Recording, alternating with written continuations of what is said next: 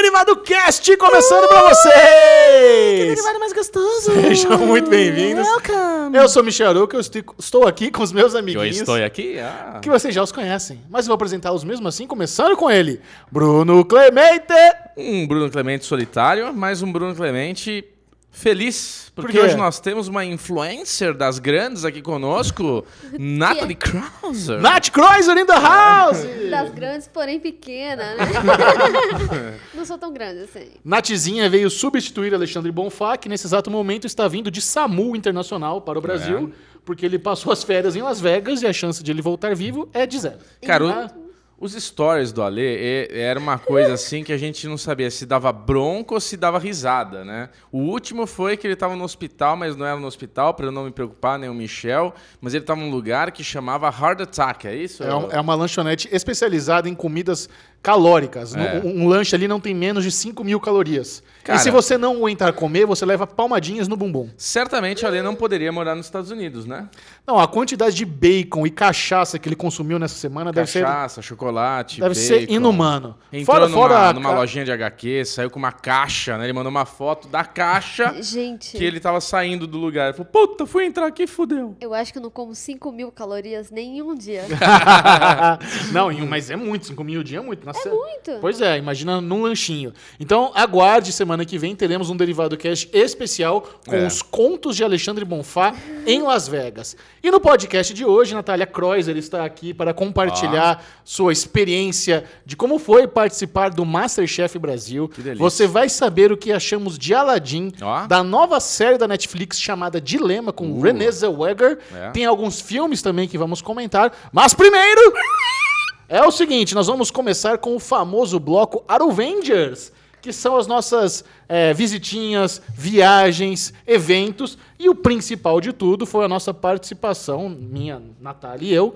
de- você, você acha estranho chamar de Natália ou Ferinati? Tanto faz. Eu acho é muito- melhor, Nath, Nath é é melhor. melhor, É né? que eu comecei no Natália e tá indo, né? Daí Natália, parece que tá Natália, muito sério, né? Parece que vai dar bronca. Mas nesse domingo agora foi ao ar o Masterchef Brasil, onde nós dois estivemos ali no meio do povão que experimentou as comidas dos dois times que estavam É. ali. Só que Bruno Clemente, na sua total. é, como é que eu diria? No meu Aruvengers do final de semana, eu Não, estava. não, calma. Para, para a minha defesa, eu estava numa festa de aniversário do amiguinho No do seu meu filho. total preconceito, ele se recusou em assistir o Masterchef Brasil. Você me convidou pra ir no Masterchef? Não, te convidei para assistir. Ah, assistir eu quero que se.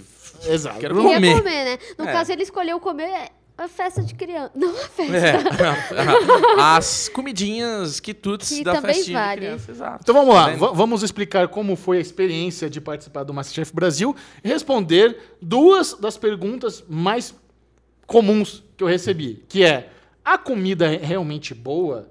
And vocês sabiam quem iria ganhar ali naquela prova? Então, do começo, from the top, nós recebemos o convite. Como chegou em mim o convite? Recebi um direct no Instagram de um produtor do Masterchef Brasil, falando: Michel, é o seguinte, nós vamos ter um programa temático relacionado a filmes. Então a gente queria chamar pessoas que gostem de filmes e eu acho que você se enquadra nesse perfil. Você tem interesse em vir aqui experimentar a, a comida dos, da- dos participantes na Cinemateca de São Paulo?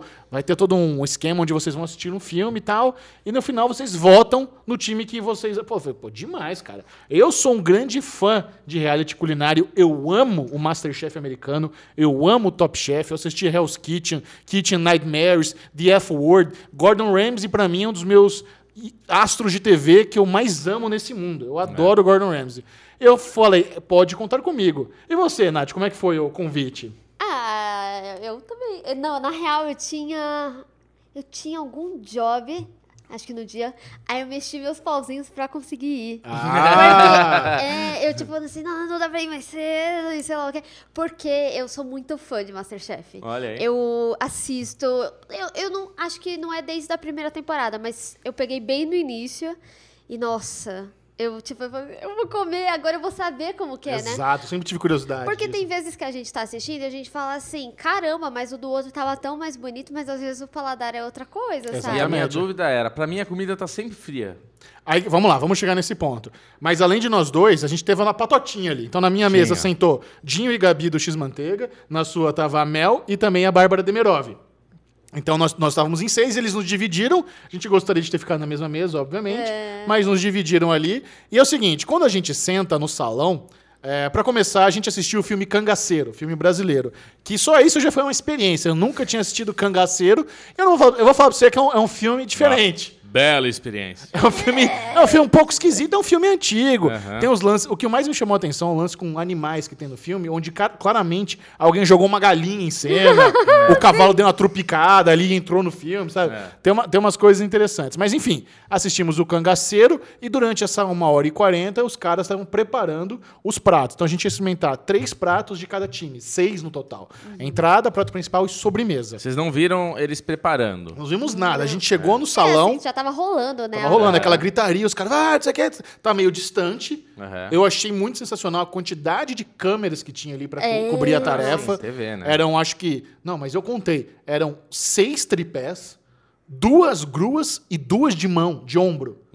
Inacreditável a quantidade de câmeras. Dez. A gente, tá- a gente via ali os juízes no cantinho deles, tal, esperando a galera cozinhar. Então o eles Fogaça estavam. ficou ouvindo um rock, claramente. Ficavam no assim, celular, eles têm uns snacks ali. Teve um momento lindo onde eu cruzei os olhos com a Paola. Ela olhou no meu olho, eu olhei no olho dela e nós trocamos sorrisos. Falou Como se, um raio também. como se a gente se conhecesse, a gente não se conhecia. Mas ah, o Dinho até falou: Você conhece a Paola? Eu falei: Não, mas por que ela tá sorrindo pra você? Eu falei: Porque eu sou simpático. Aí, assim? Juju, Porque- fica esperto, hein? Tô- a Paola do Masterchef, né? Aí, beleza. Quando a gente chega, tem um metre. E o metre fala: galera, é o seguinte, vocês terão no- somente sete minutos para Pra provar cada. cada prato. Caralho, é tropa de elite? Come, Zé do Sete! Mas é por isso, porque tem o tempo e eles vão trocar para você comer quentinho. É. Então, respondendo a primeira pergunta, a comida vem quentinha assim e estava tudo muito gostoso, exceto por um prato, que é o prato principal do vermelho, eu diria, que, não, que veio, foi aquela costela com que, que veio um purezinho meio gelatinoso. É, então, esse purê realmente tava estranho. deu certo, né? Eu comi só o milho, porque eu gosto muito de milho, e mesmo assim ele não tava temperado. Vou denunciar aqui Tem todo que falar, mundo. você tava lá para isso, para jogar os pratos. E eu não gostei tanto da entrada do azul. Eu achei que. Ô, louco, aquele caldinho tá uma delícia. eu acho que só a linguiça salvou lá na parte Putz, do tempero. eu adorei Mas caldinho. o caldinho eu não gostei tanto. Tanto que, tipo assim, pra mim, eu votei no azul. Eu também votei no azul. É, eu achei que o azul ele fez, que nem eles falam, né? Aquela curva crescente, Sim. sabe? E. Eu bati no microfone. Não tem problema. E aí eu. A sobremesa, eu achei que a do vermelho. Tipo, e o, o vermelho foi ao contrário. Eu gostei muito do- da entrada, foi bem Um temperadinha. negocinho com abóbora, feijão de corda. Aí o prato principal me perdeu Cagou. muito. E pra mim, eu sinceramente eu não considero assim. Ai, se um prato principal, a entrada tava melhor, o prato principal pra mim, o prato principal tem mais peso. Ah, então você não desempataria na sobremesa. Não, mas mesmo assim a sobremesa me deu certeza. Porque a sobremesa do vermelho, eu achei que faltava refrigeração. E eu senti. Olha lá, Michel, vai vendo. Você Ó, achou que você era o chato pois da é. culinária? Não, ago- agora uma pausa. Imagina eu dando pitaco na comida alheia. Tava feliz ou não tava? Porra, eu queria estar no seu lugar, porque eu ia meter o pau. Você sabe como é que eu sou, né? Todo Chato esse meu discurso foi cortado, só apareceu É. falando assim, eu já não concordo. Ah, Porque todo mundo na minha mesa gostou mais do vermelho, só eu do azul. Eu falei, meu paladar tá podre, não é possível. E aí, na sobremesa, faltava refrigeração do vermelho, e eu senti aquele negócio era... Tinha negócio de caju. Não, o- o caju tava gostoso, É. mas o creme é patisserie. Patisserie. patisserie. Posso rir? Pode Pode ser. ser. Pode ser. Eu achei que tinha muito gosto de creme Fica, de fica leite. de frentinho pro microfone. Eu favor. achei que tinha muito gosto de creme de leite. E aí, eu não gostei. Tipo, Ah, parecia entendi. meio puro. E aí, aquele outro tava gostoso, do biscoitinho. Ah, eu, eu, gostei, eu gostei muito das duas sobremesas, mas eu achei a entrada e o prato principal do, do azul melhor. Aí teve outra questão também. Muita gente veio me encher o saco falou, mas como é que você vota no azul? Tem aquela menina que ninguém gosta, qual é o nome dela? Tem uma- Juliana? Eu acho que é isso. Tem uma menina no azul que as pessoas falam que é um embuste. Mas eu falei, gente, a gente, quando gravou isso, foi, foi há uns dois meses. Não sabia nem quem eram os A participantes. gente não conhecia ninguém, a temporada não estava passando, então realmente a gente não, não vota. É Juliana, exatamente, que é a pessoa que ninguém gosta. É. Então a gente não tem essa, esse feedback de quem é legal quem não é. Eu me baseei 100% nos pratos, É. votei no azul, que foi Eu o acho time que é o, campeão. que, o justo é você votar no prato, É. não na pessoa que é chata, que é legal, que Não, é... e tem outra coisa. Ali Nem onde a gente tô tava falando. sentado, eu só consegui identificar aquele menino loiro que tava no vermelho. Não sei o nome dele, desculpa. E aí. Foi o único que eu vi porque ele tem uma.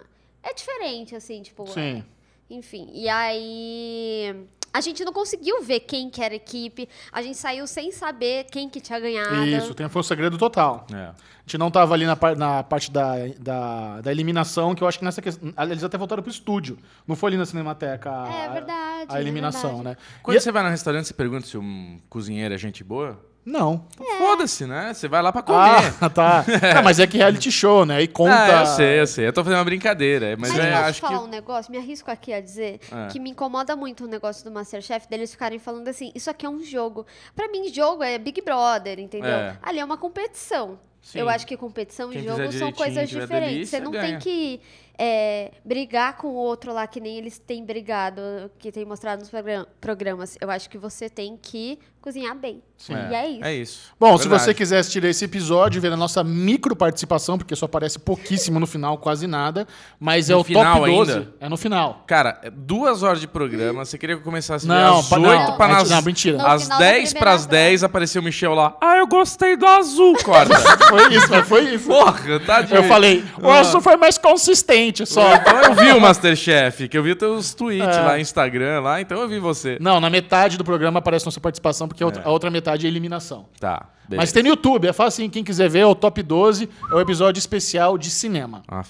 Muito bom, vamos agora repercutir algumas das principais notícias que Olha. surgiram no mundo nerd, no mundo geek, no mundo das séries, Quais no mundo foram, dos Michel filmes. Começando com o trailer bombástico de O Exterminador do Futuro, Destino Sombrio. Ah, que legal. O retorno de Sarah Connor. Eu amo a franquia. Eu amo a franquia, eu amo Exterminador do Futuro. Eu sempre sou o chatão aqui, dessa vez eu vou ser o legalzão. Eu adoro qualquer Exterminador, mesmo os, os chatos. Não, não dá. Mesmo que tem um atorzinho lá do Avatar que ninguém gosta, que uma vez eu falei, cara, é bom aqui, eu quase apanhei.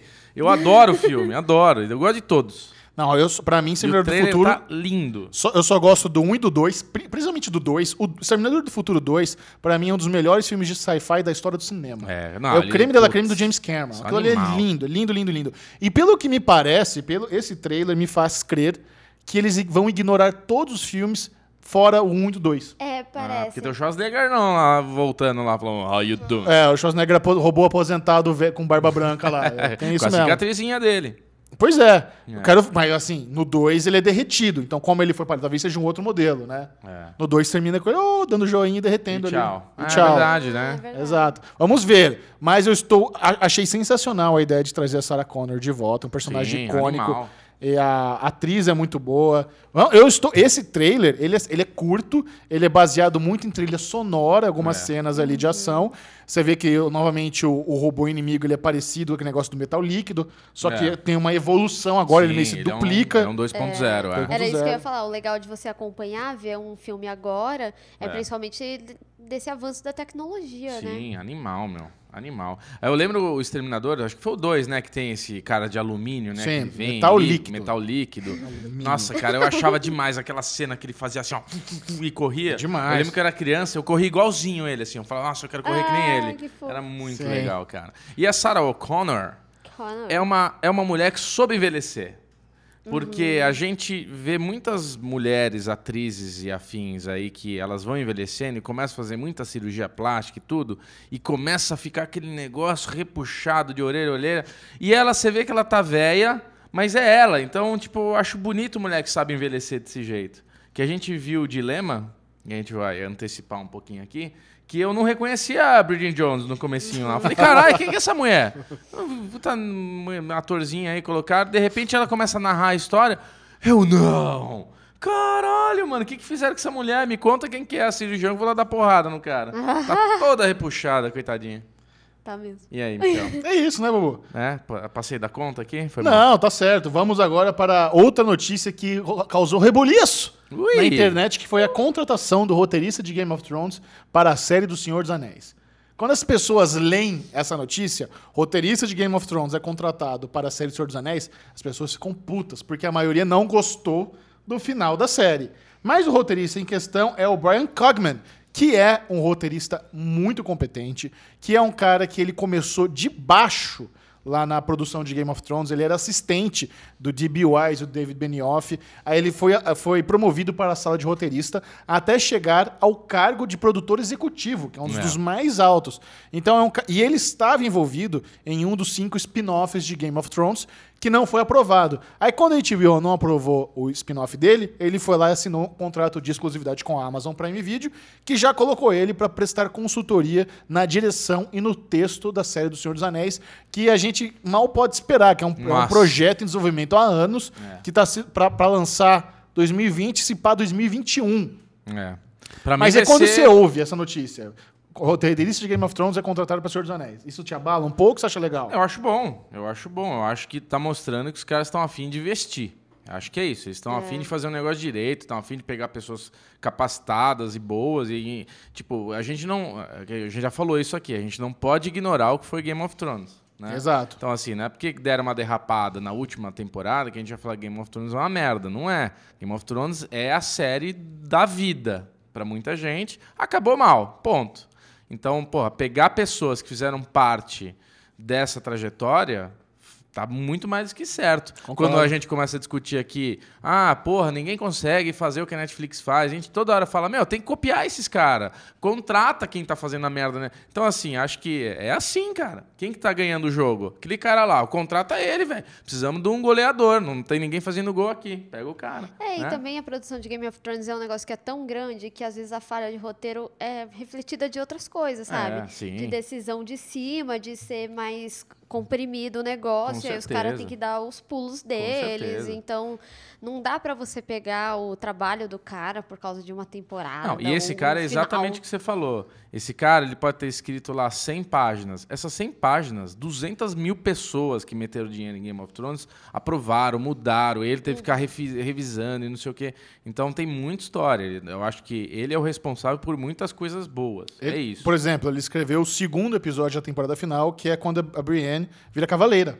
Aí, que é foi um puta episódio, um aquela preparação da guerra. Puta momento marcante da, da, da temporada, se não um dos melhores momentos. É, ali, né? ele tem crédito de uns 11 episódios em todas as temporadas. É. Ele é responsável por um dos episódios que a galera menos gosta, que eu acho que é o estupro da Sansa em Dorne. É. Então ele tem ali alguma coisa que ele erra a mão, mas no geral ele é um produtor muito competente, ele é um Sim. roteirista muito competente, e eu achei ótima essa notícia É, porra. Porque é o que você falou tem 100% de razão, cara. Querendo ou não, existe similaridades entre as duas, produ entre as duas produções. Sim, anda de Então você dada. pegar a galera que já manja, trabalhar agora nessa aí, já acho massa. É tiro certo, né? É, com certeza. Bom, outra notícia interessante também, há algumas semanas a gente havia repercutido aqui no Derivado Cast sobre o tal do live action do, do Caverna do Dragão. Puta que eu pariu. E a gente matou. A gente Matou. falou, é, vai ser campanha publicitária nacional. Você matou. O Alesão falou, pode ser uma de carro. É. E é exatamente isso. Todo esse alarde do live action de Caverna do Dragão, na verdade, é uma campanha publicitária da Renault, É. onde eles fizeram o final que todo fã sempre quis ver, que são as crianças saindo É. eh, lá do universo de Caverna do Dragão e voltando para a Terra, Cara, voltando para casa. Parabéns ao Omelete, parabéns à produtora, parabéns à Renault pela iniciativa, porque assim, eu achava que ia ser uma merda. Que eu sou pessimista qualquer coisa que brasileiro faz, sabe? Tipo, puta, vai ser uma merda, vai. Os caras vão entrar dentro daquele carrinho lá e sair daquele troço. Certeza que vai ser isso a história, eu falei pro Michel. Só que na hora que saiu o comercial e eu assisti, caralho, me arrepiou todo, porque tá muito bem feito, tá muito gostoso de assistir. Colocaram os dubladores originais ali pra fazer a voz do Vingador, da, da galerinha ali e tudo mais. É, e me fez pensar, cara, por que, que o Brasil não faz esse filme agora? Isso é demais, Faz né? esse filme, por favor. Nem que saia de Kidwee lá. Da, da- Nem que termine o filme saindo de Renault lá pro mundo real. Mas faz o filme inteiro, porque esse teaser, esse comercial, esse trailer, sei lá como é que a gente chama isso, cara, foi muito gostoso de ver, cara. Foi Você curtiu, Nath? mesmo. Sim, eu acho que ele é um trailer comercial, enfim. Sim. Que é muito de quem gosta, É. quem entende da história. E eu achei muito legal que eles tiveram um detalhe também, que foi a menina ficar transparente. Sim, pra caber no Pra carro. ca- Não, mas não pra caber no carro, porque só pode cinco, então é por uma questão de lei mesmo. É. Então, ah, é verdade, né?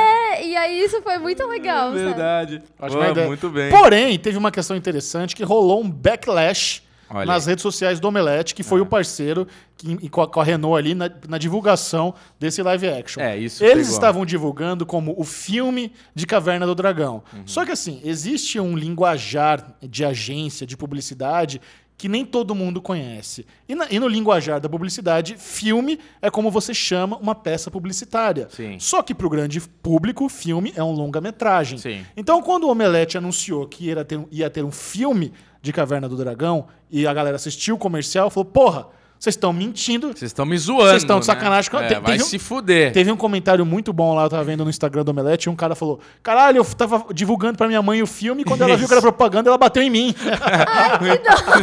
muito bom, muito bom. Não, foi impressionante, porque acho que assim, eles. O Omelete, eu não sei qual foi o trabalho deles, foi só uma consultoria criativa ali na, com a agência e, e marca, mas eles, eles tiveram uma excelente sacada em fazer esse trabalho. E eles tiveram uma excelente sacada em assim, vamos soltar fotos pra falar que vazou. Então vazaram fotos do Caverna do Dragão. Exato. Meu, você tinha um moleque lá com, com, com, o Uni, com a Uni, o, o, o- o Vingador lá em cima do cavalinho no, no croma. Você tinha coisas, elementos que estavam muito bonitos. Só no, ah, é arrepiar, só caralho, vou fazer um filme dessa porra. Então todo mundo começou a repercutir, vai ter um filme, vai ter um filme. E até que o Michel falou, meu, mas não, tá, não tem nada na imprensa internacional. Isso é uma publicidade, né? Aham. Mas criou essa expectativa muito alta em todo mundo. De repente vem a Renault, o Omelete. Mano, a galera caiu matando no Instagram do Omelete.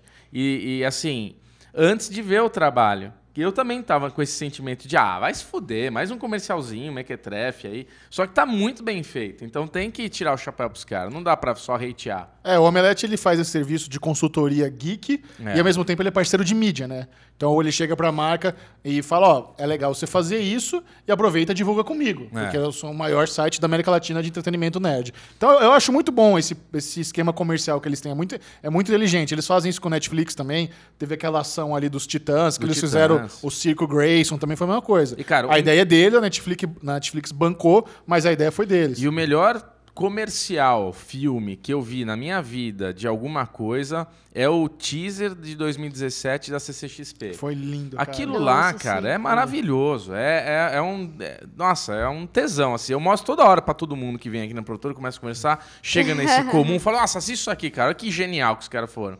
Que foi demais. Muito bom, vamos agora para o merdalhão da semana. Esse é um, que é um prêmio que ele é merecido, não é apenas dado.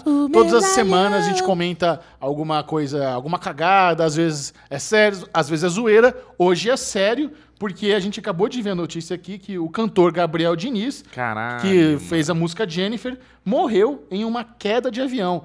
E por que o merdalhão, né, cara? Porque É. normalmente queda de avião é algum erro, ou de máquina, ou de piloto. Eles estão investigando ainda. Mas assim, não importa se você não curte a música. O que é triste é você ver um cantor jovem, em ascensão, morrendo em um acidente de avião no Brasil, né, cara? E, e, assim, é- e por mais que acidente de avião seja raro, quando rola, é trágico. Por exemplo, É. tinha acho que três pessoas no, no, no aviãozinho que ele estava. Todo mundo morreu, cara. Caiu no mangue, todo mundo morreu. Não, avião, quando cai, é difícil sobrar, É. né? Avião, pelo amor de Deus, Ó, cara. de acordo com a polícia militar, a- a- existem três mortos. Além de Gabriel Diniz, foram identificados é, o pessoal que, o piloto e o, o assessor dele. E, cara, o, o corpo do cara foi reconhecido pelos amigos. É, é muito. É, é uma, é uma tristeza isso aqui, cara. É, é uma pena. Vamos ver agora o que, que vai ter da- das investigações. É. Muito bom, depois desse merdalhão triste, na volta, vamos falar sobre séries e filmes. Muito bom, vamos agora para o Derigusta, aquele momento que você vai ter uma, uma degustaçãozinha. me sem muitos gusta. spoilers de alguma série, algum, alguma novidade. Vamos aqui falar sobre Dilema, What If, a nova série da Netflix estrelada por René Zellweger. Nath Kreuzer foi a louca do final de semana e matou a primeira temporada todinha de Dilema. Eu vou falar pra você que eu estava um pouco interessado em Dilema no primeiro episódio por algumas questões. É. Número um, eu, já, eu preciso deixar claro aqui, eu não sou fã da Renée Zellweger. Não gosto de Beer Jones, não, não gosto muito dos papéis que ela faz. Não sou Jerry fã. Maguire? Não sou fã de, de- das coisas que ela faz. Jerry Maguire, nem lembro que ela tava de Jerry Maguire. Como Mas- assim? Eu não lembro. Pra mim é o negócio dela Ela é Beer Jones. assistente do Tom Cruise, É, então. pega o Tom Cruise e tudo Pois mais. é, eu não sei. Eu não, vou muito com a O cara menininho da... de óculos é fio dela. Renée Zellweger. É. Logo de cara a gente nota que eles tentaram transformá-la numa versão da Sharon Stone dos anos 90. Isso. Sabe? Aquele femme fatale. Aquele é cruzadinha de perna. Isso, que eu acho que não combina muito com ela. E além, e eu fiquei com sentimento durante todo o primeiro episódio de advogado do diabo. Eu falei, caralho, velho. Não, eu fiquei com sentimento toda hora de proposta indecente. Sim, não, esse, Proposta. esse é o mais óbvio. É. O propósito indecente é o Eles mais até óbvio. zoam no episódio, né? Mas assim, tem, tem um lance naquele monólogo inicial dela, onde tá tendo um trovão e você vê o trovão nos olhos dela. Nossa, e ruim, tem um hein? negócio com chave ali, um monte de chave é, num, num cubo. Você fala, hum, tem, tem alguma merda, coisa aqui. É. Você sabe o que eu achei que ia ser? Não, não assassino. Eu achei que tinha realmente alguma coisa sobrenatural. Sobrenatural. É isso, então. Eu achei que ia ser uma coisa que nem o que a gente tá assistindo lá. o Como é que é? Que é. Twilight Zone. Twilight Zone. Eu achei que todo episódio ia ser alguma coisa que ela fazia, com um casalzinho, com não sei quem, que ela vai lá e destrói alguma coisa. Por isso que eu achei que ela era tipo uma diabinha, com É, aquele eu também trovão, achei. com olhinho, até com trilha de Vikings colocaram. Trilha de Vikings, cara. É, Os caras se viu? apropriaram da abertura de Vikings no final. Fiquei ofendidíssimo. Também. Eles usaram a trilha sonora de Vikings pra terminar o episódio. Uh. Exato. Mas então, aí a, a Nath assistiu tudo, eu tinha assistido três, não tava gostando Três? muito. É, não tava curtindo. Não, e não tava gostando. Aí eu perguntei pra Nath, Nath, você que terminou, tem algum twist? Ela tem alguma coisa a ver com essa impressão que eu tenho com o advogado do diabo? Qual foi a sua resposta? Não. Não. Nada eu falei, acontece. I'm out, tô fora, nem vou terminar de ver, realmente não curti. Mas se você assistiu tudo, imagino que você tenha gostado. Então, eu gostei mais ou menos, na real. É porque eu sou muito difícil de largar a série. Ah, eu me desapego fácil. E- mas quando eu largo, eu realmente não aguento mais, entendeu? Ah. Eu, eu sou aquela que não desiste. Mas, tipo, eu achei bem, bem dramático. É, Eu achei que tem uma pegada meio This Is Us em questão de núcleo, sabe? Das histórias, porque tem três núcleos exatamente. E eu achei que tem muito mais cara de série de TV do que de Netflix. Sim, é. Eu não cheguei a Novelinha, pesquisar se foi, tipo, algo que a Netflix comprou pra eles, que eles fazem, tipo, que nem foi You, sabe? Aham. Mas eu acho que não, acho que foi produção deles mesmo, É, porque não, eles investiram bastante em divulgação, né? É, é, é da Warner, mas é, mas é feita pra Netflix. É. É, então, é, eles têm bastante parceria lá fora, É. e, enfim. E aí, eu acho que esse lance de ser meio TV que me fez não curtir tanto, por causa do ritmo, sabe?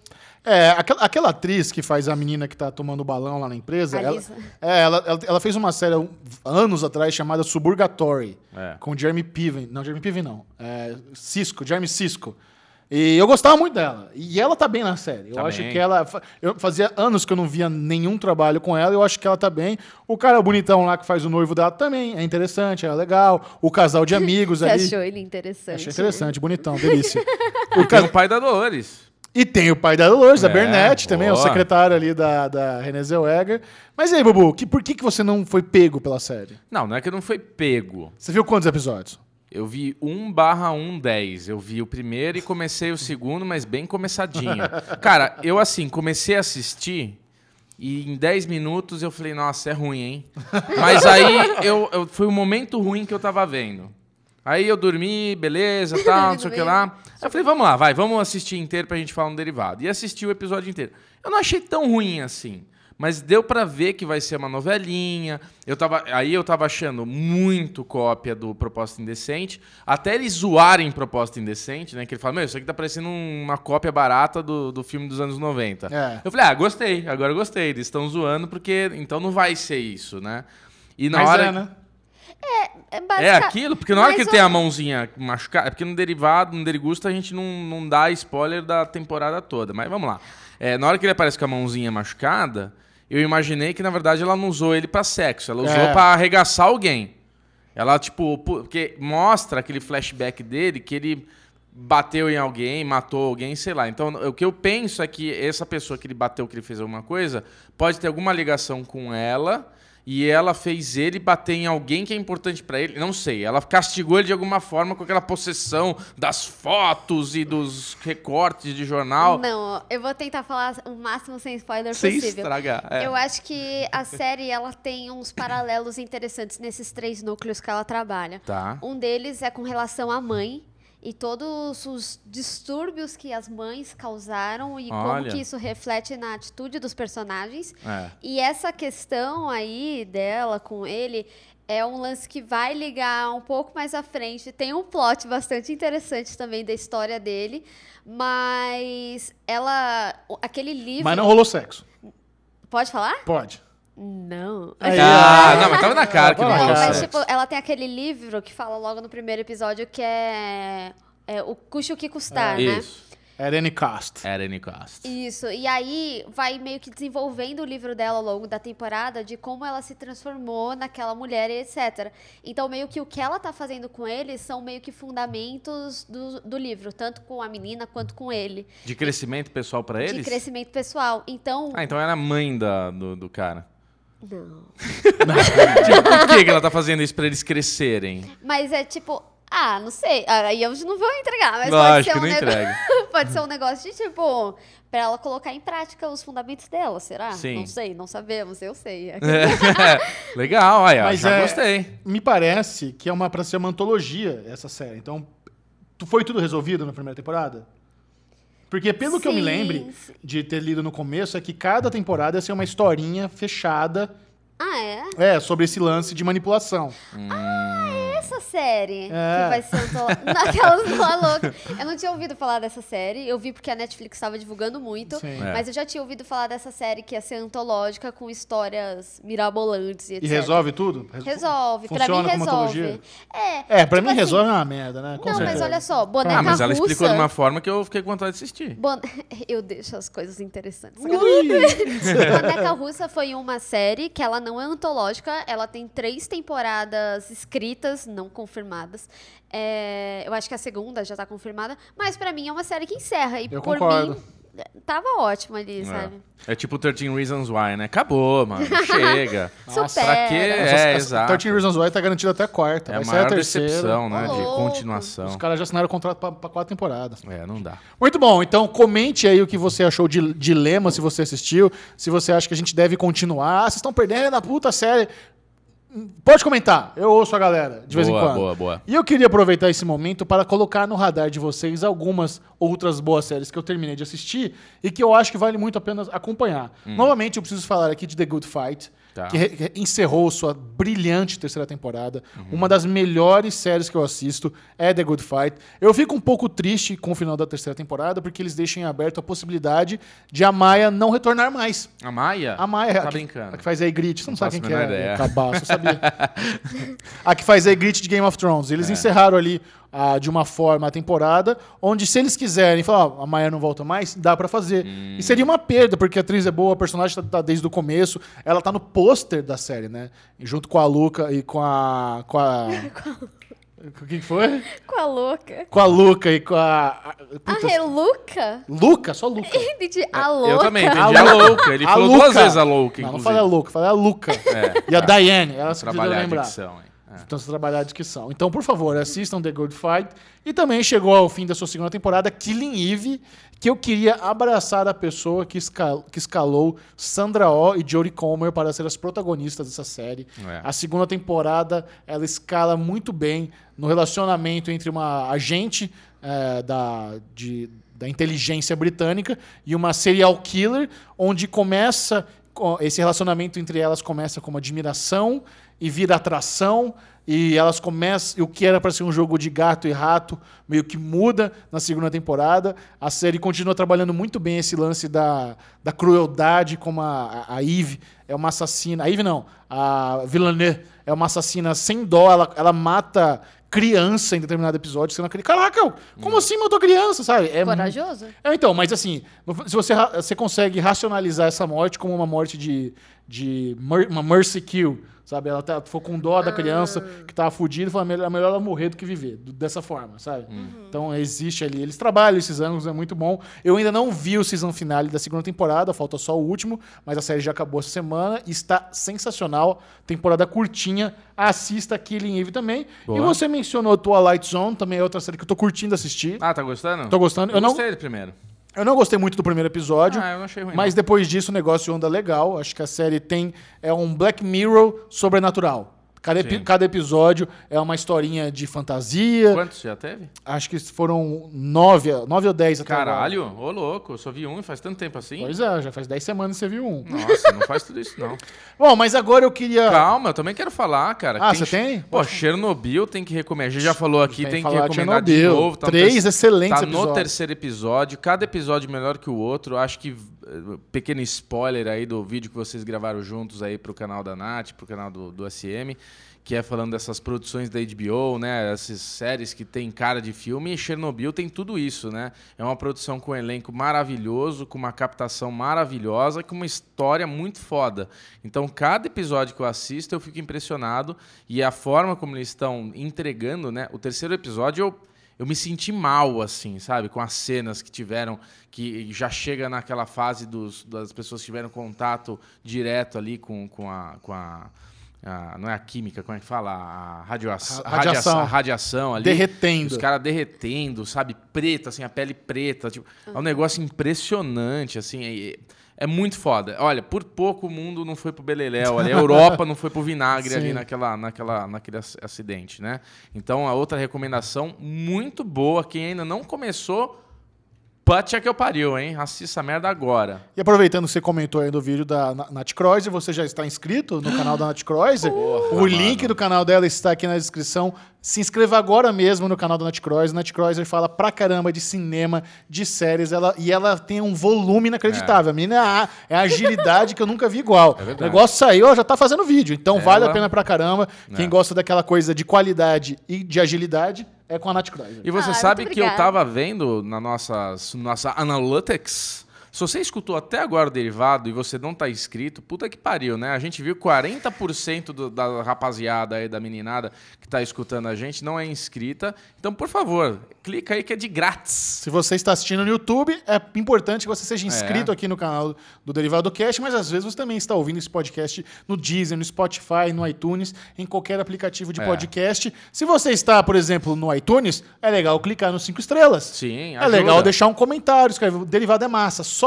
Isso. Um comentário positivo e cinco estrelinhas ajuda, ajuda. a ranquear o Derivado Cast como podcast. Exatamente. E depois desse momento merchandising, né, das coisas, Nath, por favor, né, você é maravilhosa. Quem Muito quiser conteúdos especiais é lá mesmo.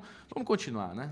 Vamos continuar e eu queria falar um pouquinho aqui sobre o brilhante documentário exibido pela HBO nesse domingo. Game of Thrones acabou, mas eles tiveram aí um domingote extra É. com o docu- documentário A Última Vigia. Cara, eu queria The ter Last visto, Watch. mas eu perdi.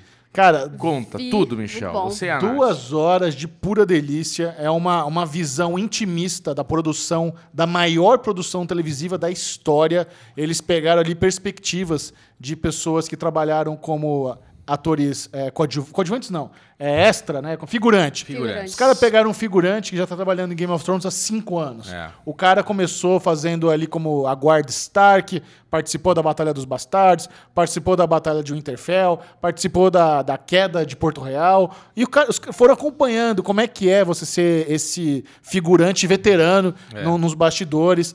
O, o que me deixou mais impressionante foi a construção de Porto, Porto Real. Real. Porque assim, Porto Real é do Brovnik na Croácia, mas eles reconstruíram ali no, no estúdio deles da Irlanda e demoraram sete meses só para fazer isso. Então, quando a gente se pergunta, porra, por que que Game of Thrones precisou desse ato gigante? É. Cara, imagina que a quantidade de tempo que você demora para filmar uma temporada, eles usaram para construir um cenário. E eles, por que, que eles construíram? Porque eles precisavam destruir. E é, e é- e é muito legal como eles fizeram, né? Primeiro, eles vão construindo as paredes, que é para ser destruída, depois eles constroem inteiro por cima, então quando eles precisam filmar quebrado, eles só removem. É uma lo- logística impressionante, cara. É. absurdo. Você curtiu, Nath, esse documentário? Cara, eu gostei muito. Eu gostei também que eles mostraram mais sobre a longa noite. Que eu confesso que eu queria ter visto um pouquinho mais, É. assim, na série. E, e principalmente depois de ver todo esse trabalho, sabe? Foram 55 noites e é bastante interessante que eles falam como cada episódio era um mini-filme, tanto numa questão de o tanto de figurante que tem, tudo, tudo, e como que é a produção. E mas essa parte de Porto Real me impressionou muito Cara. também. Foi uma das partes que eu mais gostei do documentário. Não, e você vê os produtores, os caras desesperados. Meu, a gente tem pouco tempo, a gente tem, tem um orçamento limitado, a gente tem um orçamento de série pra fazer um filme. E, é- e aquela correria sem parar. Um cara falou o seguinte: Game of Thrones precisava acabar porque é impossível ser mais grandioso do que é.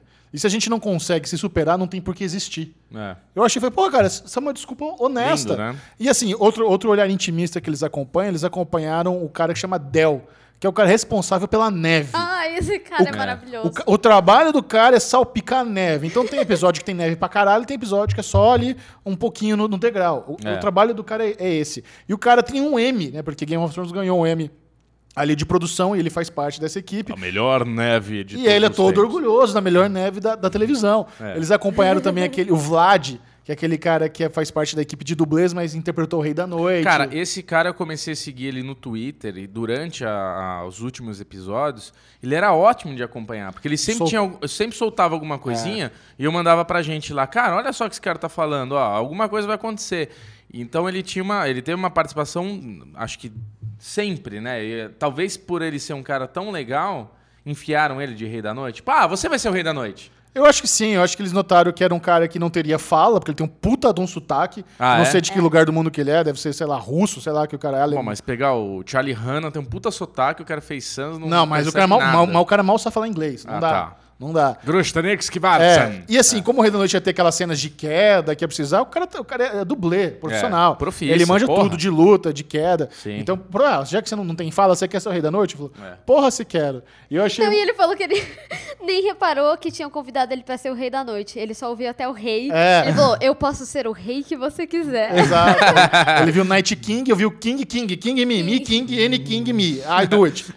Desse I jeito. will do it. I will do it. E tem uma, uma- um momento que eles estão filmando lá na Espanha, que é onde é o Fosso do Dragão, e assim, a HBO foi esperta em, em várias coisas, né? Por exemplo, eh, eles tinham, tinham segredo ali, que é a parte final, onde o Tyrion fala quem deveria ser o rei era o Bran. Então, pra maquiar um pouco a trama, eles chamaram vários atores pra, pra Espanha, de Game of Thrones, que não estavam naquela cena. É. Por exemplo, o próprio Kit Harington, que é o Jon Snow, ele tava lá na Espanha dando rolê só pra confundir a imprensa. Ele não teve nenhuma cena gravada. Chamaram o ator que faz o, o Jaquen, a, a menina lá também que treina com a área. Que, galera. Então, assim, Game of Thrones ficou esperto, porque tava fácil, por exemplo, quando o Jon Snow mo- morreu e viveu, porra.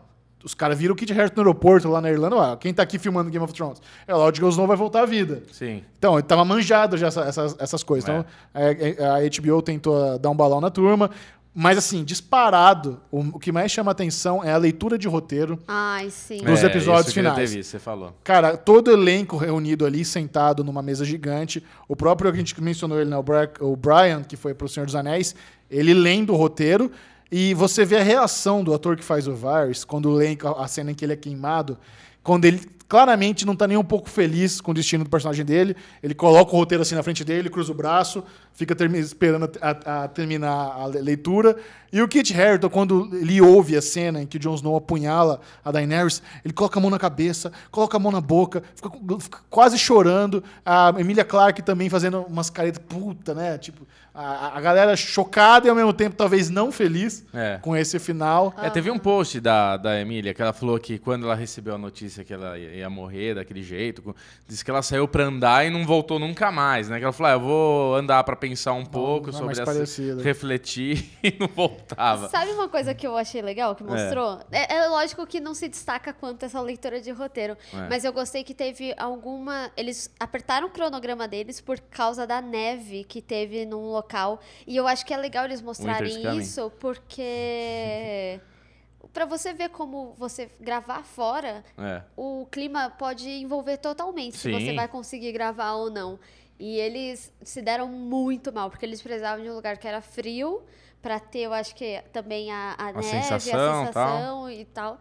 E eles se deram muito mal, que eles pegaram a pior nevasca da Irlanda. Caraca. Atrapalhou pra meu. caramba as filmagens. Não, isso Tipo, não atrasa teve totalmente. aula, não Porque teve- quando você faz a captação, né? Quando você fizer uma produção pequena, você já tem essa, esse, esse weather, né? Esse, Uhum. esse negócio que pode complicar, pode cair uma diária. e Você tem pessoas contratadas. Então, eu, às vezes, vou fazer uma coisa aqui na produtora, tem 10 pessoas envolvidas e contando que no dia seguinte vai estar sol. Chega no dia seguinte, tá chovendo. Uhum. E agora? É o cliente não quer pagar uma diária extra porque ele falou que Foda, combinou, que a gente que não, não viu a previsão. Sabe, começa a querer jogar na... É tipo seguro, né? Aham. Que ninguém quer ser responsável por aquilo, né? Não, e teve outra coisa. Onde eles montaram lá Porto Real, foram sete meses que demoraram. E Montando. aí montaram uma roda gigante lá perto. Sério?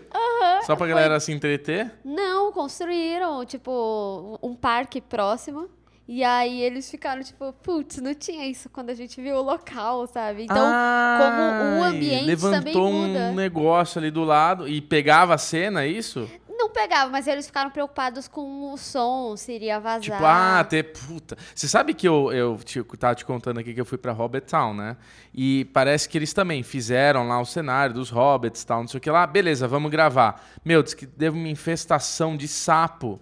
E eles faziam muito barulho, eles Praga não. do Egito. E eles não conseguiam fazer gravação porque ficava barulho de sapo, sapo, sapo. Tiveram que chamar um esquema lá de, de zoonose lá pra tirar os sapos de lá, meu. Caramba. Uma puta treta com eles. Então é, é bem isso, né? Você tem um monte de variáveis numa produção louca Aham. dessa, né? Olha, eu não poderia recomendar mais. Se você quer saber como funcionam os bastidores de Game of Thrones, É, assista a última vigi- vigia. Vigília? Vigília. Vigia The Last Watch. É. Acho que na HBO Go eles disponibilizaram. Na volta, prepare-se, porque nós vamos falar de vários filmes. Ah, mais. Que delícia. Micharoca, antes de começar este terceiro bloco, terceiro bloco já? Sim? Queria mandar um salve pro Eduardo Canha, lá da Nova Zelândia. Olha só, cara, temos nossos amiguinhos de lá, é, que mandou uns mimos pra gente, uma carta escrita à mão. Mas assim, a gente não vai ler e nem vai mostrar o que ele mandou ainda, porque Ale Bonfá não está aqui. Viu, Alexandre Bonfá, que você está aí no avião escutando a gente? Ele queria um derivado de 5 horas, porque ele vai ter 14 horas de viagem. Então, na semana que vem, a gente vai mostrar aqui as coisas que ele mandou. Mandou um monte de mimo. E a gente gosta de mimo, Nath. Então, assim, quer mimar, mima mesmo, tá? Procura o site da produtora aí, tem endereço, tem tudo. Manda os bagulho pra nós que a gente tá agradecendo. Muito obrigado, Eduardo, que acompanha o Derivado Cast lá da Nova Zelândia. Muito obrigado Porra. pelos mimos. Já vimos ali, temos alguns docinhos, algumas coisas. Ah, Tem uma surpresa ali, Tem uma brincadeira, estilo Harry Potter. Vou fazer um, fazer um teaser aqui. Brincadeira Harry Potter semana que vem. Vocês vão curtir. Semana que vem. ao Muito vivo, obrigado pelo aqui. carinho. Muito Inclusive, obrigado já mesmo. garante meu mimo aqui. Que meu mesmo, quer dar, quer dar balão Ela meu vai Funko? levar um Funko até o final, Michel. Esse aqui pode, ó. Você É. pode levar o Jorá, se você quiser. Nossa, mais merda, né? Nossa, Só porque ele morreu. Tadinho dele. É. Bom, vamos agora para a parte dos filmes, mas antes de entrar no cinema, vamos falar de Netflix. Netflix costuma lançar vários filmes, nem sempre eles são bons. Vamos falar, começar com Te Vejo Ontem, um novo filme produzido pelo Spike Lee, que mistura viagem no tempo com uma comunidade ali em Nova York, no Brooklyn, e é uma série que ela lida com questões sociais de violência, de abuso autoritário, dos jovens que levam tiro nos Estados Unidos da polícia por engano, é, por preconceito, e ao mesmo tempo tem toda essa história do sci-fi por trás, onde duas crianças geniais descobrem como viajar no tempo numa experiência que eles estão fazendo ali para a feira de ciências da escola. É um De Volta pro Futuro com aquela outra série que a gente viu ali no... Você que gosta de referências, Olha lá, pega essa dica. temos Martin Ma- McFly como Ah, é? professor dele. Jura? Caraca, mano. Michael J. Fox fazendo uma ponta aí no filme, ele Mas até... ele, ele não tá doente? Ele tá, mas ele costuma fazer umas. Mas é curtinha. Ele faz o Ah, é professor. bem rápido, É assim, bem é ra- só bem uma rapidinho. referência. Mas Great uma... Scott! Great Scott. Muito bom. Então, assim, é um filme. Um filme simples. Eu acho que é, um filme aí, pelo orçamento, você vê, em- embora envolva viagem no tempo, é uma coisa bem tranquilinha, assim, é um negócio que, sei lá, alunos de cinema poderiam fazer com esses efeitos visuais que não é, o, não é pra ser o foco do filme, na verdade. O sci-fi é só pra ser aquela coisa é, mais pra você chegar na- nos jovens Sim. e o assunto principal é outro, é do preconceito, é daquela comunidade a- ali do Brooklyn. Mas eu gostei muito da atriz principal, eu acho que ela é uma excelente atriz, acho que ela combinou com o papel. Eu acho legal o lance do efeito borboleta, onde ela tenta voltar pra salvar o irmão e acaba dando merda, e cada vez que ela tenta voltar pra consertar, uma outra merda acontece. Então, esse envolvimento aí da, do sci-fi eu curti. É. Então, mas eu Ih, vejo o não sci-fi. gostou. Não, eu amei esse filme. Ah, é? eu Olha vejo. Você amou esse filme? Amei. Eu Pega vejo essa. esse filme como. é, Eu vejo de forma diferente. Eu acho que o sci-fi ele é um recurso só. Tipo, é tosco. É tosco de propósito pra ser. Como se fosse um, um negócio assim, tipo, que é impossível de ser feito. Tanto que eles usam algumas coisas, alguns recursos, que é tipo assim: ele pega uma placa de vídeo, se eu não me engano, pra ser uma das coisas que vai dar A condução ali. é força pro, pro negócio funcionar e tudo mais. Mas eu gosto muito dessa mensagem que o filme tem. De tipo, por exemplo, a forma de mostrar a viagem no tempo não é pra mostrar a viagem no tempo. É pra mostrar que, independente do que você faça, e mesmo que seja o plano mirabolante, é que aquelas histórias são cíclicas, que sempre tem um Puta negro merda. morrendo. Juntar a Nath com o Gaspar aqui vai dar uma viagem no tempo, né? Viagem- O Gaspar foi explicar pra gente a introdução de Cidade de Deus. Que aquela cena da galinha com o menino tem um negócio que por isso que tem um 360, porque na verdade a galinha é o menino. Eu falei, caralho, Gaspar, para de falar, velho. Tô zonzo A, já. a- a- a gente teve um derivado cast à parte com, com o Gaspar na, hora, na hora da janta. A gente Na hora da jantar. janta, saiu daqui depois do derivado, Só foi história Nossa maravilhosa. Senhora, maravilhoso. Mas Braço é- pro Gaspar. E você vê isso porque ao longo do filme ele trabalha com coisas circulares. Por É. exemplo, quando eles estão fazendo o projeto e aí tem um disco, aí no disco, o meio do disco é um mundo, pra mostrar que o mundo tá girando. Uhum. Então, em algumas vezes que, tipo, tem a viagem no tempo, são movimentos circulares, porque aquela história, ela é contínua, ela tá continuando. E você tem essa noção porque eles usam referências do movimento negro também, como a rua Malcolm X, que é onde o irmão morre. É, Black Lives Matter. Exatamente. E, tipo, trechos que vai falando. Então, eu acho que é muito mais significativa essas coisas do que a viagem no tempo em si. Sim. Eu não falo que ele é um filme de viagem no tempo, porque pra mim é só um recurso É, o Spike mesmo. Lee, ele é. Os filmes dele sempre tem essas mensagens. Sempre. Ele é um né? cara Sempre- ativista, assim. É, sim. Não, e tem outra coisa também. O Martin McFly, ele chega, quando eles estão falando do experimento, ele não só fala sobre o experimento, ele fala assim, ah, é, tudo bem a descoberta, mas o que, que você vai fazer com ela? Entendeu? E esse é o ponto do filme, sabe? Uhum. Enfim, eu sou, tô apaixonada. Porém, porém é um filme que termina com o final aberto. Ih, Aí, é por isso que não me ganhou muito. Falei, É, puta, esse aí finalzinho é Virou sacanagem, franquia? né? Aí não, né? Exato, eu acho que ou existe uma intenção de continuar, ou na verdade é pra mostrar que é, é tudo, é tudo cíclico, o que aconteceu vai acontecer, não tem muito o que fazer. Eu não sei exatamente qual foi o objetivo daquele final em aberto. Posso Tá. falar? Claro. Eu acredito que seja a morte dela. Dessa vez, porque ela vai sozinha. Hum, seria trágico, hein? Final trágico esse. Porra. Foda, Nath. Vai gostar, vai começar a Foda. gostar do filme. Nath, sua nota de 0 a 5 para Te Vejo Ontem. Ah, eu daria um 4. Quatro estrelas? Eu dou, Bom. eu dou três estrelas. Muito bom. Hum, eu daria um 3,5 pelo jeito. Se você tivesse assistido, você daria 3,5. Acho que pela leitura dos dois aí, acho que seria essa. Bom, outro filme que foi lançado na Netflix re- recentemente é O Fim do Mundo, Rim of the World, que é uma direção do MacD. MacD é um cara meio megalomaníaco. Ele é um- vamos dizer assim, é um cara que que ele queria ser maior do que ele é, às vezes ele não faz muita coisa boa, mas pra mim, esse Fim do Mundo, ele é uma homenagem muito bonitinha aos clássicos da Sessão da Tarde dos anos 90. Eu acho que hoje, se as crianças assistissem Sessão da Tarde, elas assistiriam Fim do Mundo amarradonas, que é a história eh, de quatro amigos que eles se conhecem no clássico acampamento de verão, É. onde eles vão lá para ter uma aventura, para dar fazer uma canoagem, fazer um rapel, desenvolver ali habilidades físicas, mas acontece uma invasão alienígena. Acontece uma inva- invasão alienígena e ali no camp deles cai uma astronauta com a única chave que é capaz de salvar o mundo. E antes da morte dela, ela incumbe essas quatro crianças a levarem essa chave a uma instalação da NASA para poder salvar o planeta Terra de toda a destruição dos alienígenas. Uau. Que Assim, bomba. assim, é um fi... Aí você falou do negócio de tosco. Aí, beleza, aqui nós temos alguns efeitinhos bem tosco. Eu acho que o alienígena ali é uma mistura de Demogorgon da pobreza com alguma outra coisa, até o cachorro, né? Então, eu acho É, que eles se não, inspiraram nos monstrinhos de Stranger Things. Total, e tipo, eles de bike também, É. sabe? Eu acho que esse é um filme nítido, realmente, que tem pouco orçamento. No filme do Spike Lee, por exemplo, eu acho que é um lance meio proposital. E também baixo orçamento, sabe? É. Mas eu não gostei desse filme. Cara, eu, eu terminei esse filme com um sentimento bom.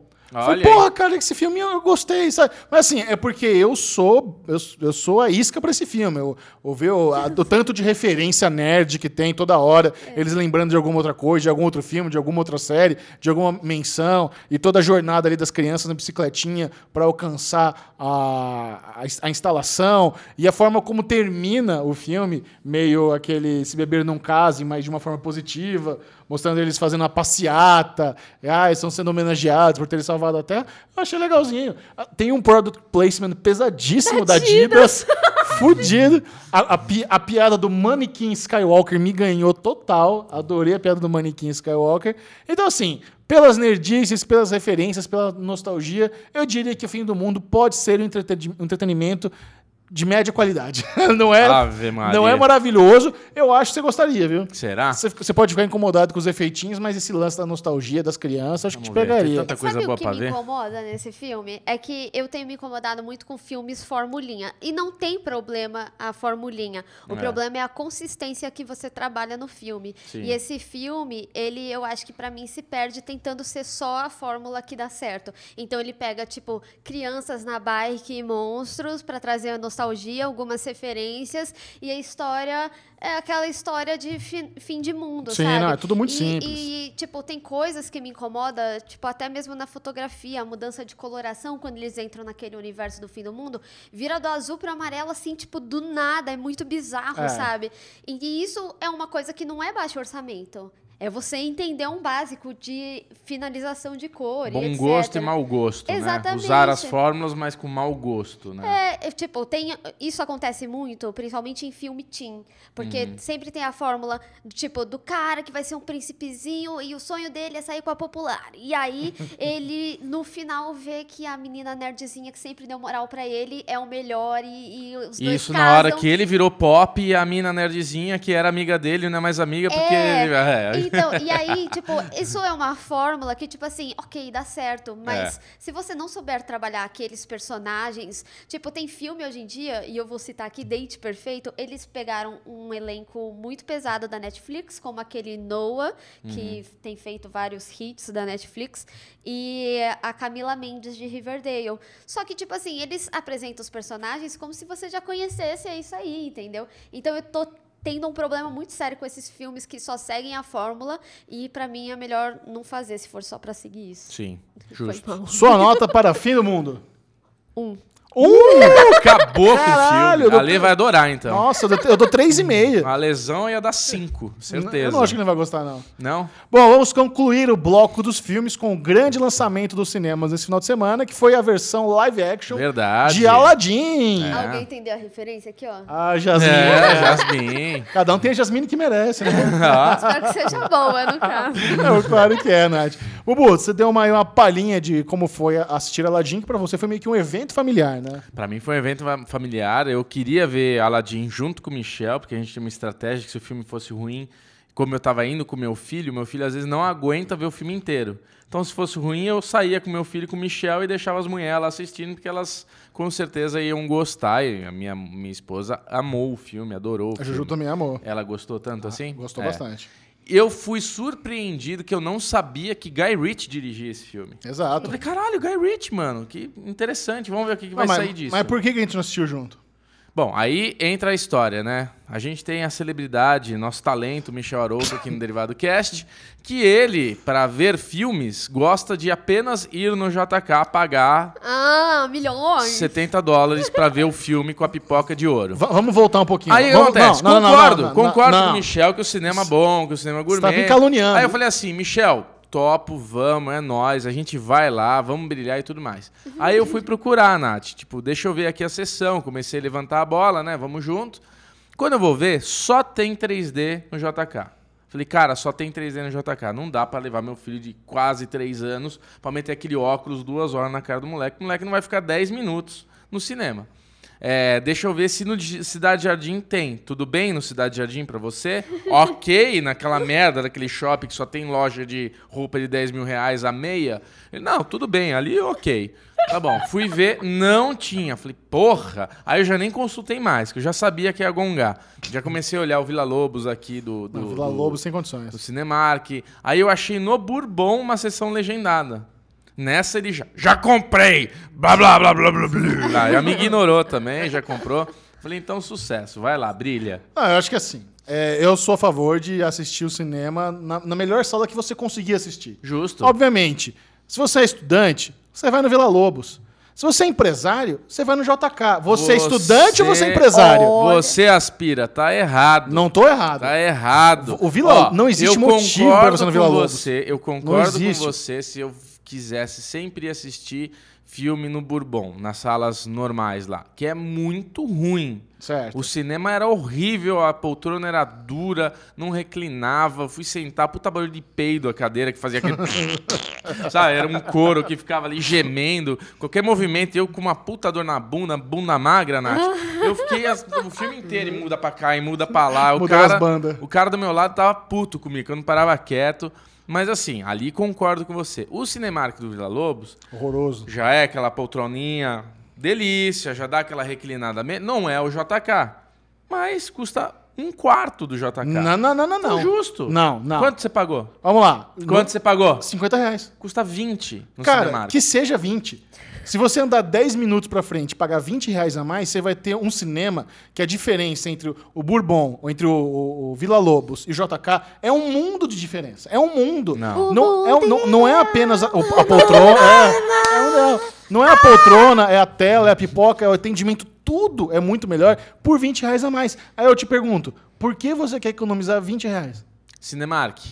Patrocínio? Bubu, Mas posso- posso que eu falar um defendo. negócio? Não, tem o. Cinemark no Cidade Jardim que é bom. Tem vários Cinemark bom. Do, do, do Vila Vila Lobos que é uma Lobos merda. é O- bom. O Vila Lobos é aquele cinema antigo que é reto. É reto, com a Não tela é? lá no teto. Equivocadíssimo. Eu fui lá recentemente. Errou feio, errou rude. Cara, quem tem cinema reto em 2019? Em 98 eu assisti Matrix no Shopping Guatemi de Campinas no cinema reto. Beleza. Desde então nunca mais, irmão. Não É. tem cinema reto, Mas, ó, não. vou te falar um negócio. Isso faz uma grande diferença. Eu assisti duas vezes Aladdin. É. Mas foi no mesmo shopping, Duas em vezes. salas Diferentes. diferentes. Sim, faz diferença. E, cara, Você assistiu onde? Qual shopping? Eldorado. Olha lá. Eldorado é bom, o Cinemark O novo. Eldorado é bom. Ah, o Cinemark Tá novo. cagando no Vila Lobos, Eldorado é bom. Do Cinemark do Eldorado é melhor que do Vila Que Lobos. Não, mas Isso. calma, ó. Uma foi naquela sala XD e o outro foi numa Tá. sala normal.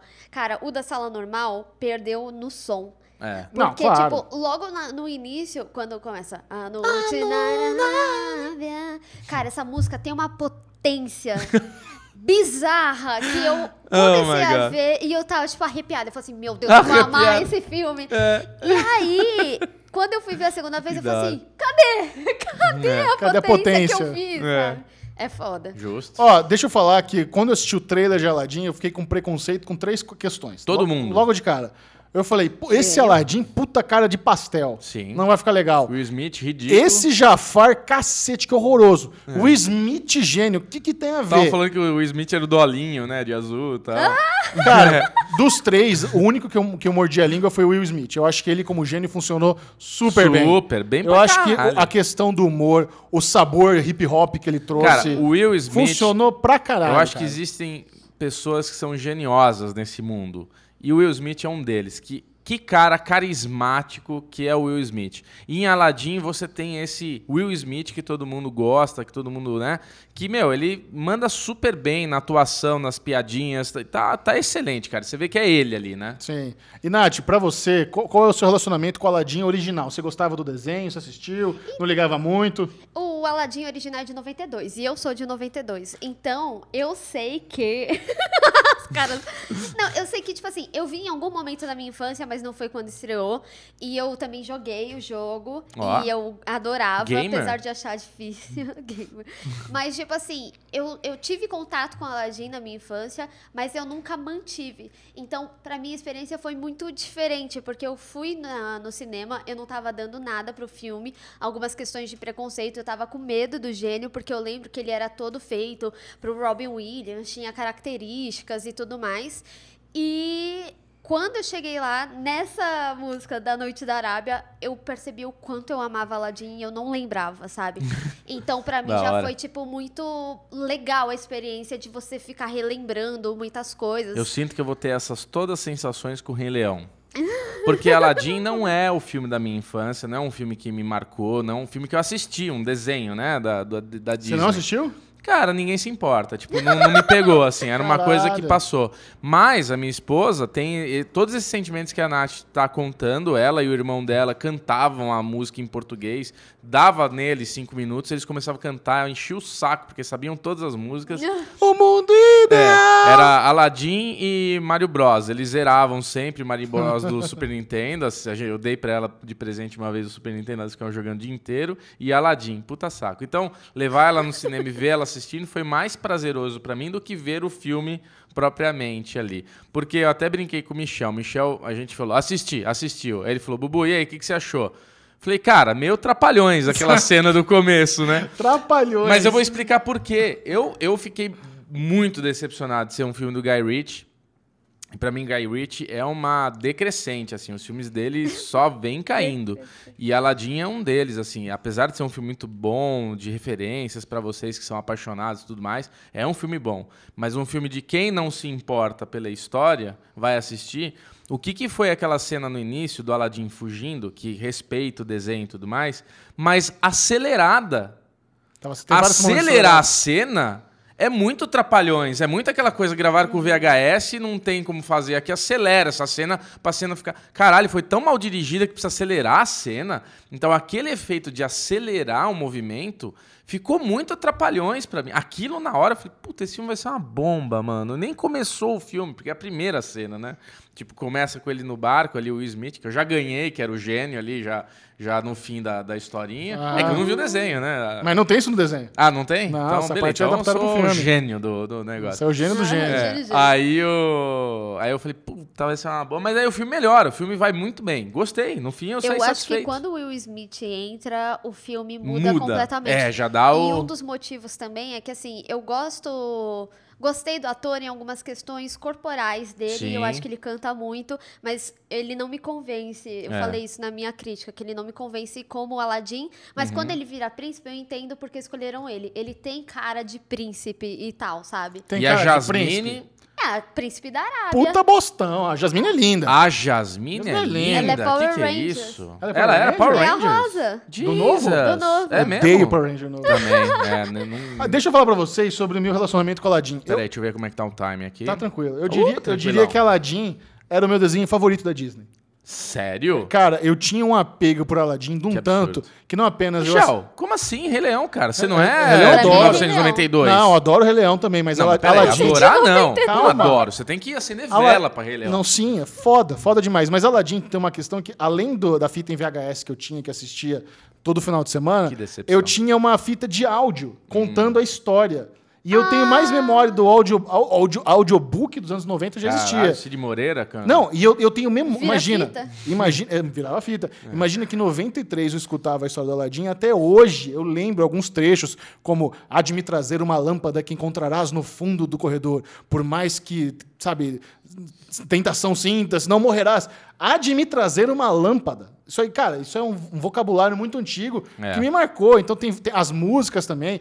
Eu acho que o A Whole New World, que talvez, talvez seja a melhor música da Disney, cara. Ó. Pra mim, a música mais marcante da Disney é a Honey World e Ratuna Matata. Ratuna Matata é É, melhor. são, são os dos clássicos pra- que ficaram mais. E funcionou bem no filme. Eles fizeram uma excelente homenagem pra cena do tapete, quando ele estica a mãozinha e fala: Você confia em mim? Tá lindo, igualzinho o desenho. O final, eles deram uma mudadinha. Eu acho que eles deram uma mudada aqui, ficou legal. Eu Que é o gosto. lance da Jasmine se, se tornar sul- sultona. Que isso não, não existe no desenho, né? No, no caso do desenho, o pai dela dá permissão de ela casar com, ela- com quem ela quisesse, e aquele cara seria o sultão, né? Uhum. Não é ela. Eles aproveitaram em inglês que a palavra não tem gênero e aproveitaram. Então, sultan funciona para homem e Aham. mulher e usaram. Então, legal, fizeram, deram uma, uma mudada. A pequena mudada que fez diferença pra 2019, né? Exatamente. Então ficou legal. Eu acho que essas outras, essa questão aí do gênio também tem um, tem um flash forward, ver ele humano, com a noiva dele, também isso não tem no desenho, também ficou legal, funcionou bem. É, Mas no Sabrina- geral, A Sabrina falou da questão de que ela vira uma sultona da vida aí, É. né? Tipo, acho que a versão desenho era uma- tem muita coisa da submissão da mulher e ho- hoje tá mais ela girl power ali, sendo a mulher que vai dominar tudo ali, vai ter todos os poderes. Então também tem uma adaptação, é uma melhoria, né, na história. É, mas no geral, eu não, não amo esses- essas adaptações live action da Disney. Eu não, não sou fã de Mogli. Achei Dumbo muito ruinzinho. Não, Mowgli é bem O, o, o- teve o, a, a Be- a Bela e a Fera, eu nem assisti, pulei vi esse. também, porque eu tinha certeza que eu já não ia curtir muito. E agora, com o Rei Leão chegando, eu fico apreensivo, cara. Porque claramente a gente nota que esses filmes são de baixo orçamento. Os caras Rei pegam. Leão, não. Não, todos da Disney até agora. O que, que eles fazem? Os caras pegam alguém famoso pra participar do filme, Pra eles pegam lá. algum diretor famoso É. e tudo focado em CGI. CGI é caro quando você precisa desenvolver a tecnologia. Quando você já tem a tecnologia in-house, é sussa. E Sim. todos esses filmes são todos filmados dentro de, de estúdio, não tem muita externa, dependendo pra caramba do CGI, com nomes grandes pra trazer bilheteria. Cara, Essa é a fórmula da Disney. Mas Rei Leão é o seguinte: se errar a mão em Rei Leão, taca a Disney no fogo. Né? Porque, Pode meu, eles crer. têm uma responsabilidade com esse filme, que esse filme faz parte da história de muita gente hoje que gosta e tudo mais. Então, não- é- é- acho que Mogli não dá pra comparar. Mogli é horrível, É, né? Mowgli foi um, filme renegado, mas eu confesso que eu gostei muito da parte da cobra. Nossa, é muito ruim.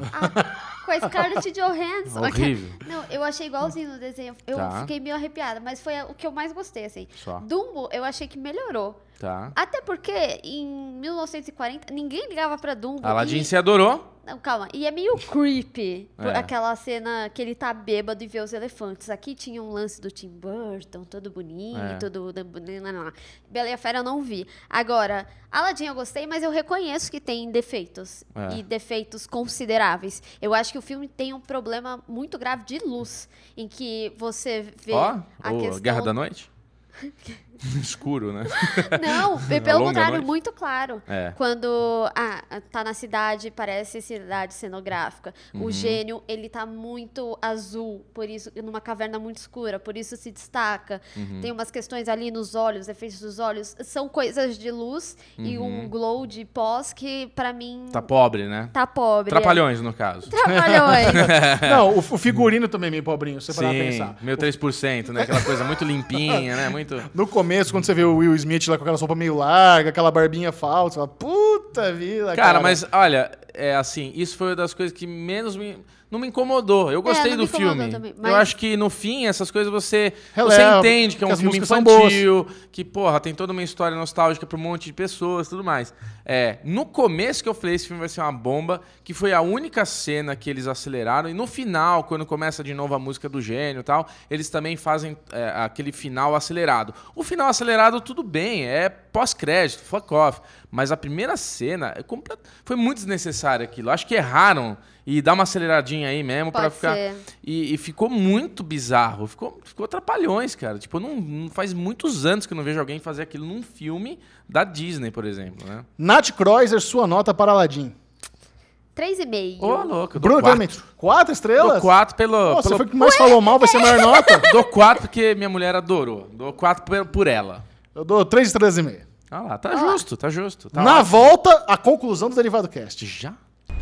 Bruno Clemente, leve-nos para casa. Vamos encerrar o Derivado Cast de hoje com o bloco Ninguém Se Importa. Ninguém se importa, Michel Arouca vai para você especialmente, que é o update da Fórmula 1, que a gente ainda não Puta falou. Eu preciso dar o destaque essa semana, porque Michel Arouca, um Ninguém se importa, o qual você vai se importar. Ah, Bubu está rasgando esse ano. Vai ganhar a aposta. A gente fez a aposta esse ano, Nath, ano passado eu perdi, eu com a Lei apostamos quem seria o campeão mundial da Fórmula 1. Esse ano a gente apostou qual o segundo piloto a se destacar e a gente escolheu entre pilotos me- menos ponta ali do, do, do negócio. E o piloto do Ale tá indo muito mal, a Ferrari tá fazendo de tudo para atrapalhar ele, aparentemente. Depois, na semana que vem, a gente vai discutir aqui com o Alezinho para poder falar.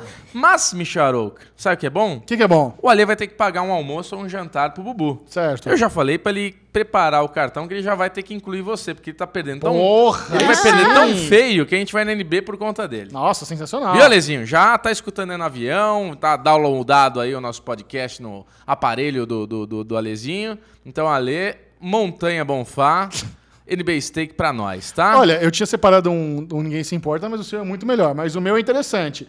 Britney Spears é flagrada no drive-thru do Starbucks pedindo um green matcha com chantilly.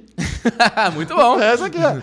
Esse foi o Ninguém Se Importa. Capa Excelente. Do, capa do TMZ. Tome cuidado, você que é celebridade, está nas regiões de Los Angeles e que for querer passar ali no drive-thru do Starbucks pedir um, um, um chazinho. Isso pareceu do Caetano que estaciona no Leblon. É, é, mas, mas é isso. Ninguém se importa. Normalmente essa pedreira.